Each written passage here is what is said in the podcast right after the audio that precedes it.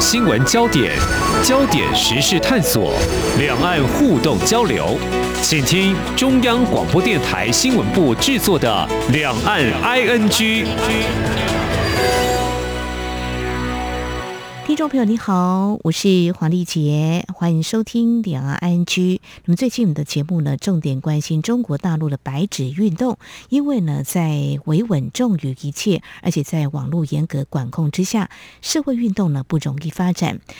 而这针对新疆乌鲁木齐一场社区大火，因为执行防疫过当，导致民众伤亡，引发了众怒。在中国大陆有多地跟海外不少中国人的声援行动，那么甚至导向要求言论自由，领导人习近平下台的呼声也被听到了哦。那么，其实，在台湾呢，持续一周来，有个人，还有在大学校园、民间团体，都自发性有一些声援的行动。在声援年谱当中，当然有不少年轻世代。我在想，除了台湾民众之外，应该会有一些来自香港的学生，尤其是在历经二零一九年香港反送中运动之后，或许应该是会感同身受。所以呢，我就鼓起勇气，跟三年前受邀在节目当中谈如何跨海声援反送中运动的邓俊如同学试着来联络。其实我没有多大把握，但是很高兴的拨打手机就联系上了，他也很乐意来跟我们聊聊他的看法。非常欢迎俊如，你好，你好，好久不见。是在台湾，我想你还是心系没错，还香港，很高兴你继续留在台湾。但是首先就是，当我们台湾民众或者是我们媒体在关心中国大陆这一波的这个白纸运动，我想就直接问俊如，你也关注吧？一定关注，这已经是我出生以来，或是大家所谓的从一九八九年之后中国。最就是人数，而且是整个 scope 来说最庞大的一个抗议的运动，对于我们来说一定会关心，一定会关注，也因为这一场运动的结果应该会直接影响到未来中国是如何，应该会影响蛮大的。是啊，呃，谈到这一九八九年的六四事件哦，其实算一算时间已经三十多年，就经过一个世代，一个世代之后，不一样的年轻人针对不同的议题，有不一样的声音的表达。对你同样是年轻世代，我想感触会更多。特别是我刚才有提到，就是香港反送中运动，当然你们的诉求不尽相同了，你们是比较趋于政治性的。那么中国大陆的。年轻人，他们是从这个防疫的政策，是比较民生面的，自然就会不一样哦。那在台湾，你也感受到我们的媒体的关注热度吧？哦，那你也说了，在中国大陆竟然会有在多个校园、多地，还有海外都有这种看起来很像风起云涌的。就你们年轻时代来看，会不会觉得有被鼓舞到？就是说，嗯，是不是？有可能趁这个机会，是不是也来声援一下呢？呃，对于在中国的白纸运动，我现在还是用一个观望的态度去看，因为就好像刚刚有说到，这次抗议的事件是因为中国的清零政策已经把很多在城市的。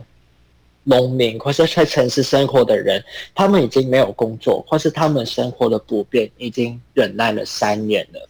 然后，所以其实星星之火可以燎原，这火就烧在乌鲁木齐，然后死了十个人。那十个人的死亡也因为是清零政策的一个封城的部分，然后让大家觉得身同感受，觉得哎，我好像忍不住了，所以要求要。走出来去抗议，也因为他们的可能生活的水准，或是他们生活不下去了，才走出来。那这个是这次的抗议的原因，然后慢慢演变到大家对于清零政策、对于中共的一些政策，或是中共的领导人的很多的不满意，然后才把这个火。燃起来，然后其实最近我们也看到，在除了中国，还有很多在世界各地，譬如日本东京啊，然后英国伦敦啊，很多中国的留学生其实都站了出来。然后反而在那些地方站出来的那些诉求，反而就不是说我们要取消心理政策，他们很多反而是喊共产党要下台，习近平要下台。那个诉求好像跟在中国普遍的民众拿着白纸的声音。就是有一点点不一样。嗯，有点趁势而起，但是也可以说，中国大陆民众呢，他们对于领导共产党多年下来是有话要说的哦。那回到就是你们年轻人，对你们来说的话，工作相对重要，对不对？所以我们也可以理解，就是说中国大陆在校园里头的年轻人愿意发声，也是。某种程度的勇敢，因为毕竟在香港跟中国大陆其实环境是不太一样的。在香港的国安法实施之前哦，当时的反送中运动其实还有一个保护伞，但中国大陆您应该也会感觉到，就是比较没有一个保护，因为控制的比较严格。您会怎么样来看中国大陆的年轻世代哦，学生他们的这种勇敢的表态呢？中国的。言论自由或是中国的掌控，其实算是世界数一数二，因为他们从他们的媒体或是他们的一些手机的方法，其实都有把他们的定位或是他们人脸辨识都是非常强的。所以，当你今天你在外面讲话，或是你用微博，或是你在一些大庭广众讲话的时候，其实都有非常多的监视器去把它录影起来，所以代表他们今天讲了，他们。都有他们生命的危险，因为只要中国政府或是只要警察要去把它找出来的时候，他的下场可能会非常可怕。而且中国没有媒体，那些媒体根本就是党的手而已，所以他不会去报道究竟中国现在发生什么事情。我们现在可以看到中国白纸运动，不是因为中国媒体，也大部分不是就是外国媒体。反而是他们怎么样去透过 VPN 把他们国内场内的讯息带出来，让我们知道。那对我们来说，中国人、中国的学生愿意走出来去为他们的自由，或是为他们想要追求的事情去发生，这件事情我们是当然要值得去鼓励他们。但我们要反思，在这一场白纸运动来说，他们的诉求是什么？这种学生的比例是占多少？究竟他们是今天白纸运动的主轴的要求吗？或是他们只是一大部分里面的一小部分？这个生意有没有办法牵起千重浪？它有没有办法就是引起一个好像我们说的革命，或是一个革命的一个 wave，革命的浪潮，可以影响到整个中国大陆？这个是绝对是一个很大的问号。是，这是也是外界目前在高度关注，就星火燎原，或说可不可以有串联更大的力量？那我们刚刚其实也提到，包括郡主您也说了，你也知道中国大陆严格管控网络，那在中国的官媒根本不可能看到啊这些真实面抗议的声音，都是透过这个翻墙或是 Twitter，最近看到的有很多都从这边让我们知道中国大陆在。多地呢有这些抗议的声音哦，所以这还有待观察。那么谈到这里呢，你对于中国大陆的年轻人呢，至少他们还愿意挺身而出，透过白纸哦，这也是一个非常有创意的行动哦。因为在中国大陆相对的言论不自由嘛，所以他们用这种，你也可以去理解，他们是一种。希望有把表态，但也希望能够在一个被限缩的一个环境当中所呈现出来的一种具体的一个行动。就像当年反送中运动的时候啊，在疫情之前，你们也曾经戴过黑色的口罩，对不对？这也是一个很具有创意的行动。你怎么样来看呢？这个白纸其实蛮有趣的。中国在这次的我们说的革命，或是在这个运动当中，他用了很多不一样的手法，譬如白纸就是大家随身可以拿到，嗯、白纸没有代表任何意思，但同样的，这样子也可以代表着所有意思。所以今天警察去盘他们的时候，其实就说我拿张白纸，我有犯法吗？我违法吗？嗯、没有啊，那为什么不行？或是他们今天他们就唱国歌。或是他们在唱他们党的国际歌，嗯，或是甚至他们有一个反讽的态度。我在一张白纸上面，我写着我要核酸，我要封城，这东西你没办法抓他说你违法，你不行，因为这种东西没有明文规定说不可以。所以中国人也在很努力去用他们的创意，去在这个法律或是在这个严格的审判或是监视当中，去找出他们可以抗议的路，譬如习近平，嗯、他们不会说习近平，他们可以说小学生。对，对，这也是蛮有趣。他们用很多不一样的文字来代替一些比较敏感的字词。嗯，对，这个就是我们在观察当中，中国的民众或是中国的学生，他们也在用他们的创意去发声。因为大家都知道，中国在言论的掌控或是言论去审查部分，其实非常严格。如果今天连习近平这三个字都不能用的话，那其实大家都知道，是中国就差不多，就是一个非常有趣的地方。是，是，嗯，他们已经。竭尽所能，用非常反讽跟这个创意的方式躲过了一些所谓监控，但是还是表达他们的声音。比如说，我不要核酸，就用要核酸，就是大大家心知肚明，就说指的是什么。那嗯，你曾经就是声援反送中的运动，那对于中国大陆学生这么的勇敢哦，在这个严格控制之下，还有这些行动，会不会也为他们捏一把冷汗啊？就是说，同样都是年轻时代。嗯，会觉得未来大有前途。他们这么做可能会怎么样呢？你可不可以谈谈，同样是年轻人这个时候的那种纠结或是勇敢？其实还真的走出去是不容易的一件事情，非常不容易。嗯，在二零一九，香港很多的学生他们站了出来，那非常多站出来的后果，结果就是有些被抓到监狱。有些就要离开香港，就是走上逃亡的那条路；有些已经去了英国、美国、加拿大、澳洲，或是来到台湾。有非常多，他们都必须要离开香港，因为如果他们要待在香港的话，他们的结果就是会被判违法，然后到监狱里面，可能三年、六年，然后可能人生有一段非常美好的时光就会被剥走。嗯，中国。他们今天其实，如果他们政府真的要清算他们的时候，嗯，他们可能不是三年六年，他们有机会可是一辈子，嗯，或者甚至人不见了，嗯哼，也有很有可能。而且他们的可能真的未来真的会不见。那我们看到中国的学生，如果他们的诉求不是在说我要取消清零，我要解除封城，反而是真的在追求政治的改革，那我们当然很希望。这件事情真的可以如我们想象的当中，哎，是不是中国的政治真的有一点不一样？我们反思在一九八九年的时候，六四的运动，嗯，其实那时候也是在追求经济的开放跟政治的改革，然后刚好那时候政治人物胡耀邦离去，刚好我们看到江泽民离开了，是。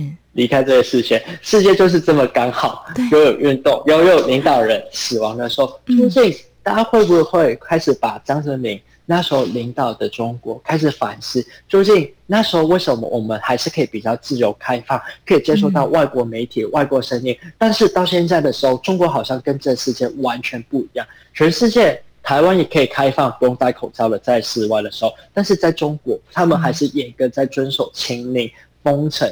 这种制度跟全世界不一样的时候，是不是开始要反思，为什么我们要接受这样的政治、这样的统治了？我觉得时代永远都好像会有刚刚好的事情再次发生。这个刚好是不是真的是历史给我们，嗯、或是这个世界给我们一个消化了？嗯、我觉得可以慢慢去观察。嗯，有意思的一个反思哦。的确，在台湾我们也在思考这个问题哈。就是当然，大家会对照江泽民他主政的那段期间，其实也是一九八九年天安门事件之后。他怎么样来处理？就是所谓当时的异议的分子，那也有人比较，在江泽民主政，就是政治经济的开放，那或许经济大好，民众可能就会忘记一些伤痛哦。但是怎么样来处理，这也是我们现在想要问的，想要知道。习近平他现在大权在握嘛，而且他即将延第三任，我们看到他所。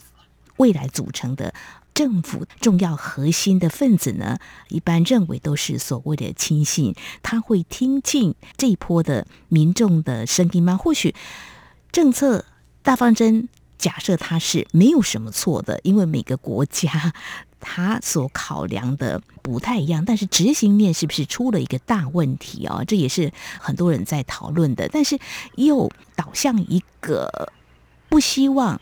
万年的领导人，或说这样政策呃，导致呢整个民众的生活就快过不下去。我想引发的层面关注是相当令人感到忧心的哦。我想在稍后节目后半阶段呢，我们再跟俊如来谈一谈，因为你提到香港了哦，那我们也想从香港在三年前这个反送中运动之后，我想你。还是呃知道一些香港的一些动态哦，我们再来谈在香港当时参加反送中运动的人，他们现在怎么了？那或许呢，也可以给我们一些思考，就是说，在不容易有所谓社会运动的情况之下，民众如何来表达他们的心声？那在台湾，我们又可以做些什么？我们节目稍后回来。今天的新闻就是明天的历史，探索两岸间的焦点时事，尽在《两岸 ING》节目。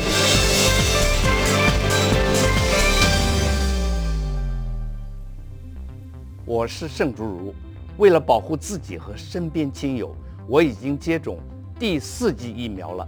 除此之外，维持防疫好习惯也很重要，并多关心年长有慢性病。或重大疾病的亲友，疫情变化多，请您跟我一起完整接种疫苗，落实防疫护安康。有政府，请安心。以上广告由行政院与机关署提供。这里是中央广播电台听众朋友继续收听的节目《两岸 ING》。我们在今天节目当中特别访问来自香港的邓俊如。俊如在三年前是中山大学研究所的学生。那么在当时访问他的时候呢，我们是关心香港反送中，他是跨海生源。那么他继续选择留在台湾，但是还是关心两岸三地的。时事或是最近的啊、中国大陆的白纸运动，还有香港在反送中运动之后，那么一些人的情况哦。好，俊如，我们就从这个香港反送中运动，您所知道的哦，这些参加反送中运动后来被判刑入狱的，我们在想啦，应该极有可能哦，就是说在经过这样子一个嗯极力抗争之后。大部分可能是不是会离开香港，还是说就回归到正常的生活？但是所谓的抗争，因为公民社会在香港已经也不复见了，应该可以这么说吧？您所知道的情况是怎么样呢？其实那时候，二零一九年的香港有非常多人走了出来，然后因为之后很多的法律或是被抓到的时候，他们就被判进。监狱里面，所以从二零一九年到现在二零二二或者二零二三，快三年到四年了。所以有些人已经服完他被判的那个罪行的时间，然后从监狱里面出来，然后有些人就可能回归到香港的日常。但是有些人因为他觉得这个地方已经慢慢不是他们所认识的，所以反而离开这个地方，然后去了英国跟美国。嗯，那。我相信应该大家可能在新闻上面最近有看到李智英的事件，就是法庭开始要去审判李智英的一个罪行，然后他想去申请一个英国的御用律师来帮他去辩论或是答辩，但是香港政府或者香港的律师，香港政府就觉得不合法，然后他就提出申诉，那最终在那个终审法院就说其实这是没有问题的，然后香港政府就觉得。不行，不可以。我说的不行，就是不行。然后他就去申请，就是中国的人大去解释这条法律。然后其实最终的目的就是不要让英国的御用律师来帮李智英去做审判。那其实香港从二零一九到二零二二，那时候被抓的很多人，我们看到有些人已经服完他的。时间的，但是有还有很多人，就是连审判都还没进行，或是陆陆续续还在审判，因为那时候的案子是非常之多。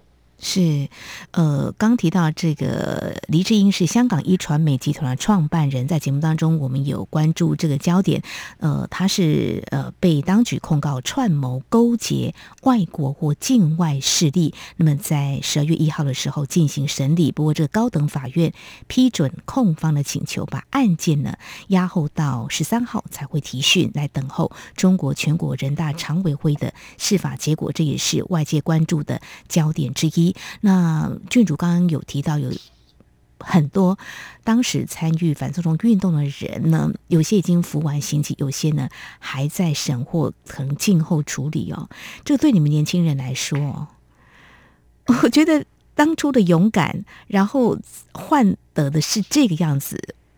老实说，年轻人有大好前途哈，但是为这个自由或者是民主而发声，俊如，我问你，你觉得这个勇敢会不会因为一个制度或是一个法，让你们其实后来也会屈从呢？我们应该反过来问自己，嗯，今天你觉得你做的事情是不是合理的？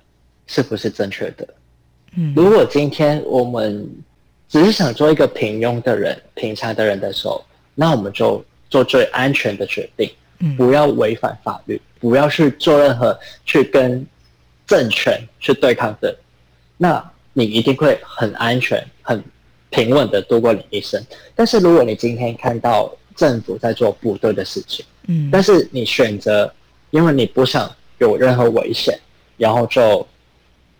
默默接受这个世界或是这个社会去做你觉得不正确的事情，这个问题反而在问我们自己：我们做的事情，我们要自己去负责。那究竟你想做对的事情吗？或是你就默默看着这个社会变成一个你不想看到的不公平、不公义，完全不是你期待的社会而所存在？那这个问题反而是问我们自己。那我觉得二零一九的香港人，或是二零一九很多的年轻人，就给予你这个答案。他是选择做了觉得自己觉得对的事情，他是为一件他自己觉得对的事情而发生。嗯、那同样的，最终我们看到结果，那政府做了很多法律上面的去。把人民的声音压下来，也用了很多的法律，譬如我们后面看到的国安法、国歌法，或是很多的法律，去让大家不能再那么言论自由。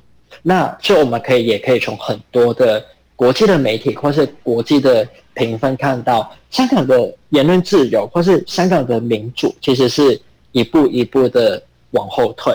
以前我们很多认知的民主派的议员或是政治人物，嗯、其实现在香港已经，他们大部分的人不是在国外，就是在监狱。是对。那我们就反过来问自己：今天我们做的事情，你觉得是对的？那我们还是会鼓励大家去做。嗯。但是大家要想说，这个责任我们要自己背起来。是，呃，俊儒谈这番话，其实三年前节目当中，我有问你说，跨海生源，你会不会感到害怕，或者家人会不会有些担心？我记得你跟我说，你的妈妈呢，呃，跟你说要为自己的行为负责。我觉得你还是跟我们 在谈这样子的概念，就是要为自己负责。那你要做出安全的决定吗？所以可以这么说吗？你就对香港政府失望，所以选择留在台湾吗？你还是选择一个？比较符合你继续待的一个环境，就在台湾，是这样吗？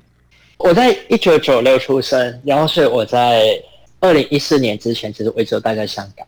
然后香港曾经给我的想象就是一个很自由开放，然后言论自由。嗯、这个政府可能让我们觉得有点期待，哎，可能会变得如我们想象，我们的声音应该是可以被这个政府或是被这个社会容纳。那我们也期待中国。在未来，可能在民主或者制度上面有点改革跟开放。那那时候大概都是胡锦涛、温家宝，那时候比较开放跟比较自由的一个环境。那直到习近平上台，然后香港也经历了雨伞，然后到二零一九，其实香港慢慢变得没有再那么自由了。然后政府很想把一些声音收起来，我们不要给你那么自由开放。到二零一九之后，整个香港的社会。其实变得非常两极化，也看到香港政府没有在好像以前愿意接受跟他们不同的声音。国安法、国歌法其实都是把大家的，所我们所谓的反对政府的声音，都是被判为你这是违法的。那如果言论自由并不是这个城市或是这个社会允许的话，其实在这个。地方活下去是蛮累的，哦、因为你只能去说政府想听到的声音。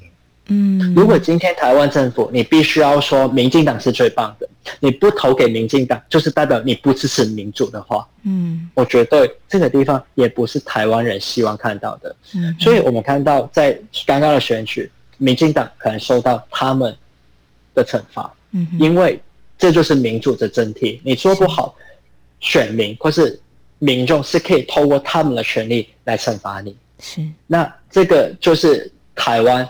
一个很珍贵，也需要必须去保持的一个民主。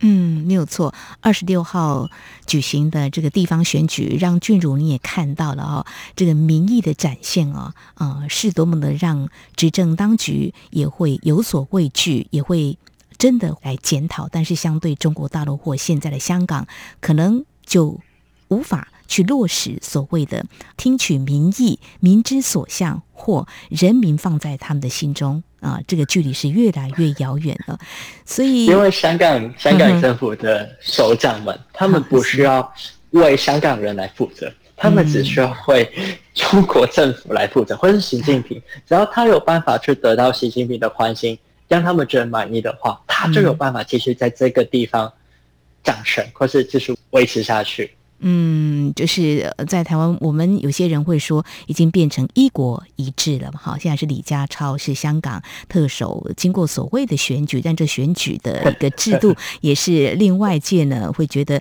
可能空有这个选举制度，事实上呢早就是钦点而来的一个特首哦。那相对在台湾，呃，这样所谓的政党的竞争还是有的哦。就如那你跟香港的一些朋友。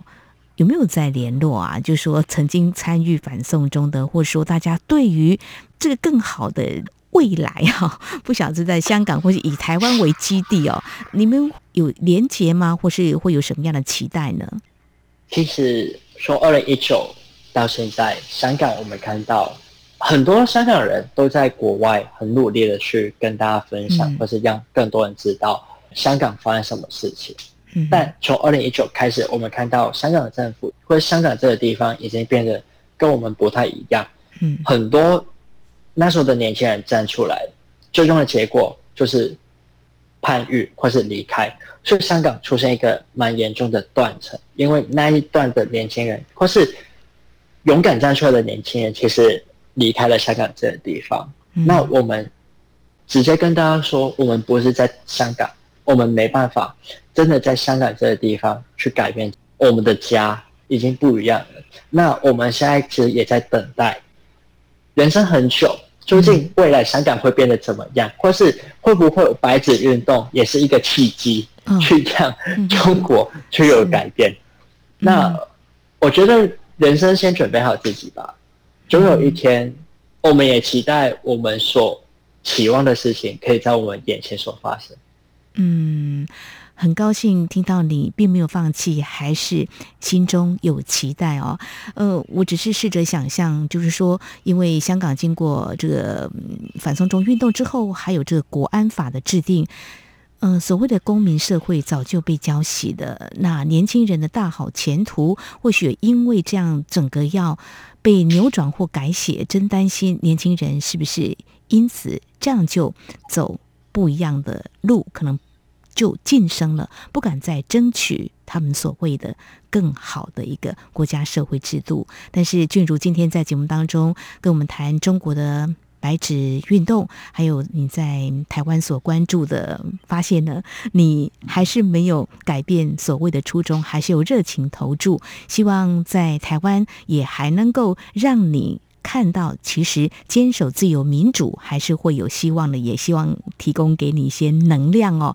今天非常谢谢我们邓俊如跟我们谈这样一个我原本以为是非常敏感的话题，你也不敢碰触，但是非常谢谢你跟我们分享哦。不会，对香港人的这个坚定的意志，特别是年轻世代，还能够乐观的展望未来。我们希望在台湾我们一起。在这块土地来奋斗加油，非常谢谢俊如，谢谢你。好，谢谢。好，以上就是今天两岸 ING 节目，非常感谢听众朋友您的收听，华丽姐祝福您，我们下次同时间空中再会。